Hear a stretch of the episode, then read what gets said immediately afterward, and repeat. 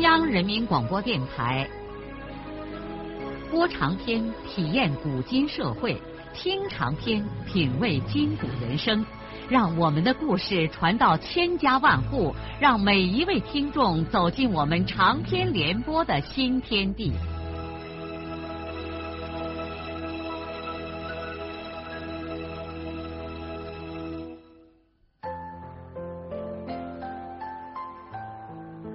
听众朋友，请继续欣赏荣获茅盾文学奖的、由中国文联出版社出版的路遥的长篇小说《平凡的世界》，由李野墨演播。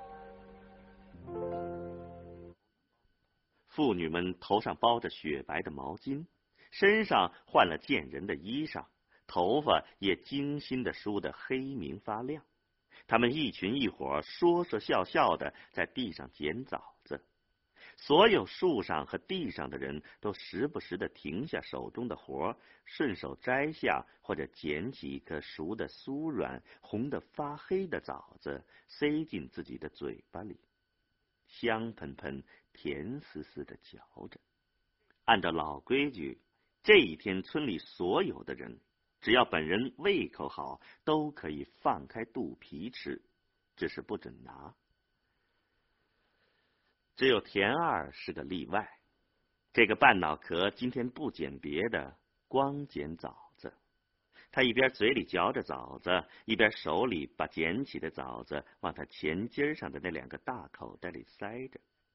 这两个塞满枣子的大口袋吊在他胸前，像个袋鼠似的，累得他都走不干练了。他一边捡一边吃，一边嘿嘿的笑着，还没忘了嘟囔说。世事要变了，世事要变了。人们还发现，连爱红花的老家伙田万友也能翘的爬到枣树上去了。他拿着一根五短三粗的木棍，一边打枣，一边嘴里头还唱着信天游。地上的妇女们立刻向枣树上的田万友喊着：“田五，亮开嗓子唱啊！”爱耍笑的金俊文的老婆张桂兰还喊叫说：“来个酸的！”田五的兴致来了，索性把木棍往树杈上一横，仰起头，眯起眼，嘴巴咧了多大，放开声就唱开了：“叫声我的干妹妹呀，张桂兰。”你挨个耍来，我就给你来个耍。绿个真正的情哟，唱鸡蛋，像个硬硬干妹子，你先爬岸上站。用个短短的褥子软个绵绵毡，不如你干妹子个包碗里面，不如你干妹子个包碗里面。妇女们都笑的是前仰后合，张桂兰朝着树上笑骂着：“我把你个挨刀子的！”田武咧开嘴，正准备继续接着往下唱，可是马上又把脸往旁边一扭，拿起木棍，只管没命的打起枣来，再不言传了。因为他猛然看见他的儿媳妇银花正在不远的枣树下面捡枣来，年轻的儿媳妇臊的是连头也抬不起来。众人马上就发现田武为啥不唱了，于是，一边继续的起哄，一边快乐的仰起头，朝着枣树上面秋日湛蓝的天空，哈哈的大笑了。哎呀，这比酸曲儿都让人开心呢！田武是满脸通红，哎，要不是儿媳妇在场，他今天可能把酸曲儿唱得更美起来。只要银花不在，就是他儿子海民在，他也不在乎。他儿子田海民现在正和书记田福堂、副书记金俊山几个人在河对面一队的河场上，那儿已经堆起了一堆小山一样的枣子。两个生产队的队长邵安和俊武也在那儿，几个队干部正在过金秤，大队会计田海民在旁边记数字。枣子打完之后，就要在这里。给各家各户往开分了。孙玉婷在庙坪这边负责，她没有上树，在地上和妇女们一块捡枣。大部分时间，她要跑前跑后，吆喝着指挥大家，并且两只眼睛敏锐的监视着，不让人把枣子揣在自己的衣袋里。孙少平把奶奶放在一片有阳光的草地上。跑过去捡了一些绵软的枣子，放在奶奶跟前儿。老太太尽管嚼不动，可还是想吃，放在嘴里慢慢的嚼着。金波也为打枣从学校赶回来了。他问少平：“你什么时候回学校去啊？”“我想过完中秋节就回去。”“那正好，咱们可以一块儿走。”这个时候。少安妈、兰香和贺凤英引着秀莲走进了枣树林，这马上就把所有的打枣的人都吸引住了。妇女们都纷纷的围过来，争着挤前去看一队长的媳妇儿人样子怎么样。许多妇女开始向少安妈问有关的问题，少安妈一一的回答着众人的提问。这简直就像在开一个记者招待会。有的人眼睛老半天不离开秀莲的脸，并且互相窃窃私语，详细而挑剔的品评着她身上的一切。秀莲本来是个大方姑娘，但也招架不住双水村这种看人的功夫。她羞得满脸通红，低下头，不断用手扯着自己的花罩衫她被围困了好长时间，还脱不开身，精神上都有点支架不住了，便用一只手紧紧的拉着兰香的手，生怕自己栽倒了。直到孙玉婷吼叫着让大家赶快捡枣，众人才先后议论纷纷的散开了。兰香和秀莲捡了一会枣，就回到奶奶做的那个草滩里。秀莲把绵软的枣剥掉了皮，给奶奶喂。这下老人家才吃得津津有味了。全村人一齐上手，赶后半晌就把枣全都打完了。树上再也看不见那红玛瑙一样的枣，只剩下一些稀稀落落的黄叶。美丽而丰实的庙坪一下子衰败了下来。那只要等到明年端阳节过后，这枣树才会抽出新绿，庙坪也会才开始再一次带给人甜蜜的想望。现在在庙坪对面的河床上，已经不是一堆儿，而是堆起了好几堆枣子，远远的看起来就像几大堆燃旺的红火。于是人们纷纷的转回家去，拿了口袋，又都涌向了河场。河场上，田海民把算盘打得噼里啪啦响，嘴里叫着人的名字，同时抱着金秤数码。几个队干部就忙着过秤。枣堆周围挤满了黑压压的人群，直到掌灯时分，双水村的这个非凡的打枣节才算结束了。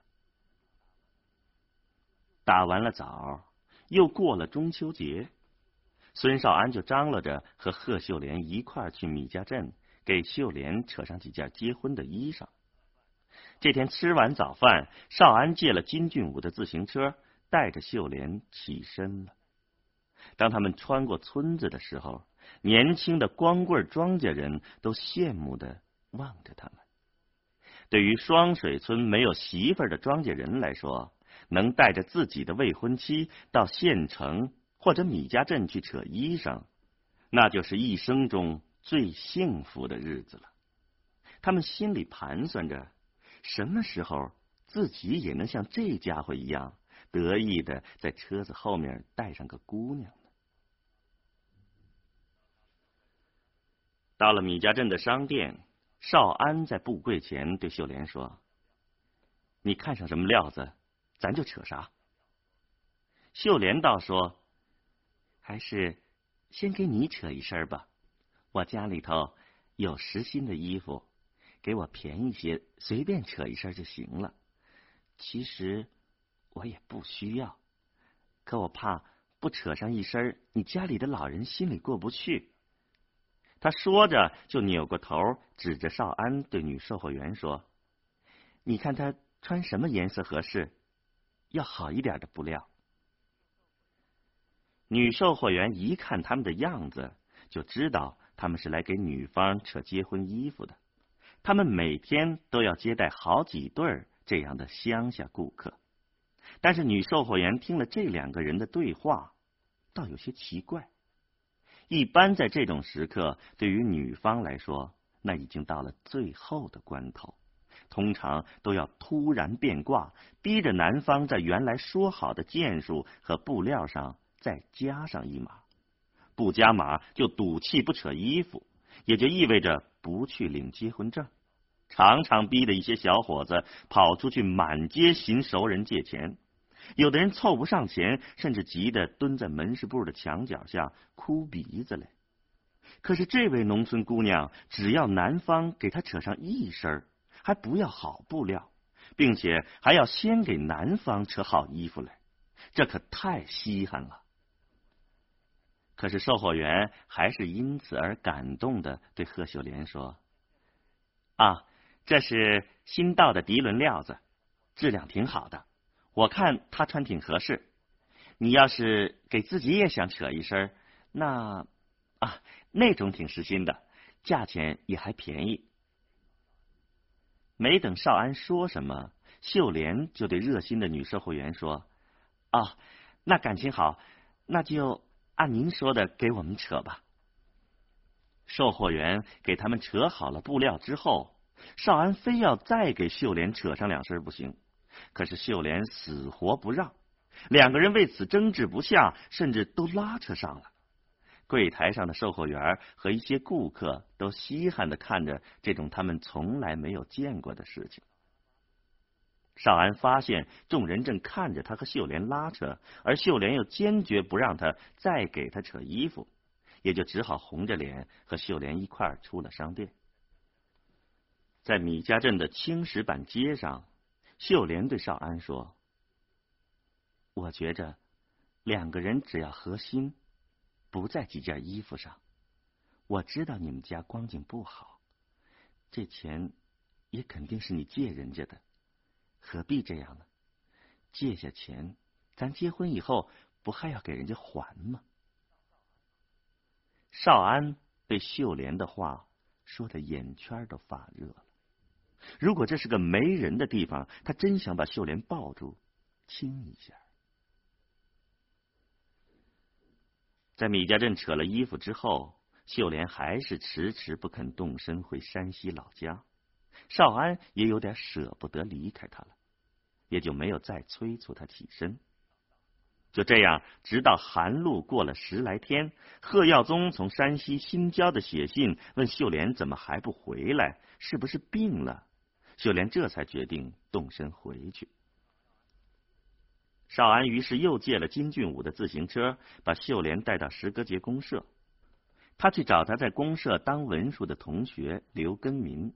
让他帮着挡一辆去山西的顺车，刘根民又找来街上食堂里的胖炉头，就这样把秀莲送上了汽车。送走了秀莲之后，少安一个人捉着自行车把，有点惆怅的站在石歌节的公路上。他看见一行大雁正嗷嗷叫着，从对面的土山上空向南飞去。冬天快要来临了，他心里猛然记起，春天的时候，他手里拿着润叶给他的纸条，也正是站在这个地方，望着大雁从南方飞来。现在大雁又向南方飞走了。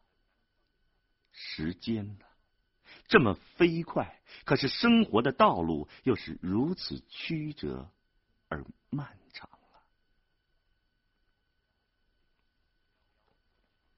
辽阔的黄土高原，在凛冽的寒风中，进入了一九七六年元月，这是一年中最寒冷的月份。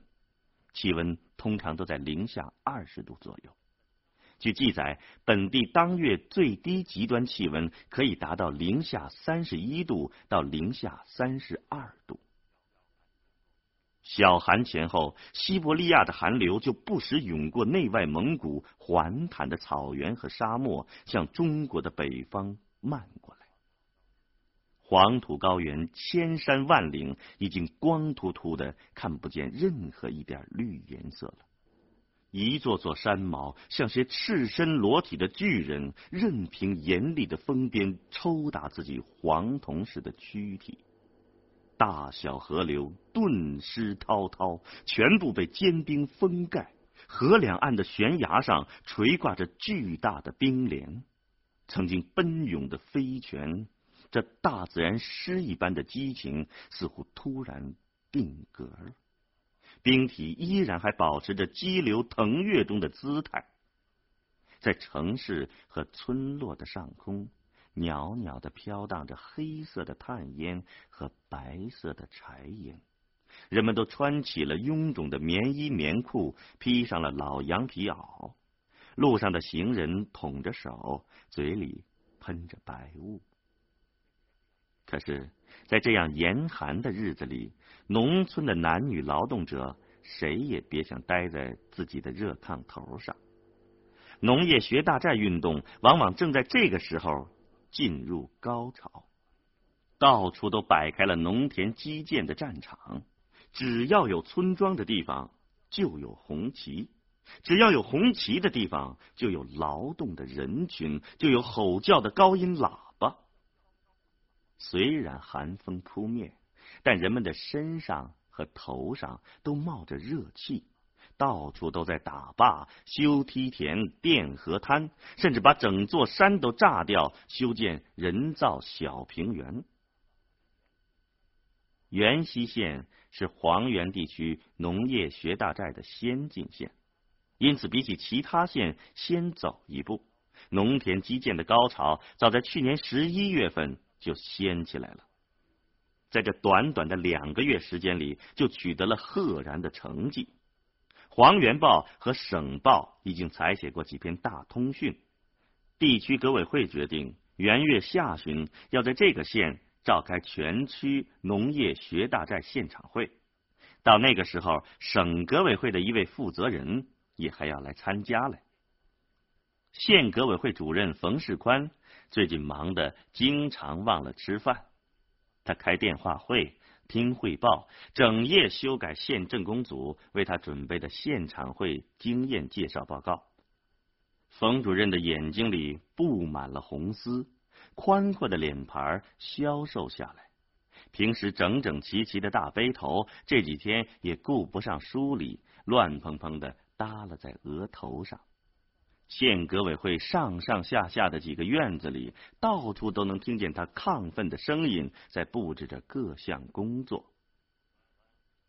世宽和县革委会的其他领导人元旦都没有休息，开了整整的一天会，最后决定他留在县城筹备地区现场会的召开，其余常委在元月二号就动身到各公社去检查农田基站大会站的情况。使得现场会到时候能开得有声有色。田福军和另外一位县革委会副主任张有志相跟着去元溪县的两个农田基建先进公社柳岔和石戈节检查工作，因为全地区的现场会准备重点参观这两个公社。完了以后，他们准备顺路再到另外几个公社跑上几天。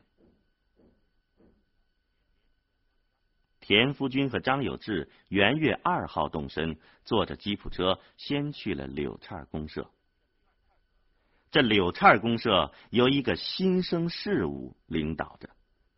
公社主任周文龙和石歌节公社主任白明川是高中的同班同学，也是同一年当了公社武装专干的。一九七二年招收第一届工农兵学员，周文龙被推荐上了西北农学院。去年秋后毕业回来，他向县革委会写了申请书，说是为了以实际行动限制资产阶级法权，他要求回他家所在地柳岔大队。当农民，县革委会大力的支持这个新生事物，开了隆重的欢送大会，给他赠了一把铁锨和一套毛选。县革委会还决定周文龙同志保持农民身份，但同时担任柳岔公社革委会主任。周文龙大学毕业当农民，立刻成了一件轰动的新闻。不仅地区和省上的报纸大量宣传他，连国家报纸和电台也报道了他的光荣事迹。在接近吃午饭的时候，田福军和张有志来到了周文龙领导的柳岔公社。柳岔公社的大门小，吉普车开不进去，就停在了大门外的土场上。福军和有志走进院子。里边没有什么声响，看见窑洞的门上都吊着锁子，大概所有的公社干部都到会战工地上去了。仅此一点就可以说明这个公社的先进名不虚传。田福军和张有志发现中间一孔窑的门没有锁，听见里面有人说话，还好像听见有个妇女的哭泣声。他们俩走到这个门口的时候，公社副主任刘志祥看见了他们，赶忙迎了出来。他们俩看见，就是有一个农村妇女正坐在椅子上哭鼻子了。志祥很快的把县上的两位副主任带到公社的客房里，又是倒茶，又是递烟，还拿铁钳子把炉子里的火捅得轰隆隆的响。志祥自己不抽纸烟。嘴里头叼个旱烟锅子，披着一领不挂面的老羊皮袄，四十来岁的人，满脸的皱纹，像个饱经风霜的老农民。田福军问他：“呃，志祥啊，文龙呢？”刘志祥说：“啊，昨天夜里，杨湾村和贾家沟的两个民工偷跑了，文龙。”带着民兵小分队，今儿早上出去抓人去了。张有志问：“民工怎么偷跑啊？”志祥说：“这是两个被劳教的民工，大概大概是受不了工地上的王法吧，所以就……”田福军皱起眉头问刘志祥：“怎么？还有？”被劳教的民工，可不是嘞。周主任一上任，那王法就硬了。现在会战工地上被劳教的农民，那那有四五十个嘞，都是从各村拉来的。那为什么劳教这些人呢？你两个都是。上级的领导，我我不敢胡说嘞。刘志祥畏怯的低下头，只管抽旱烟。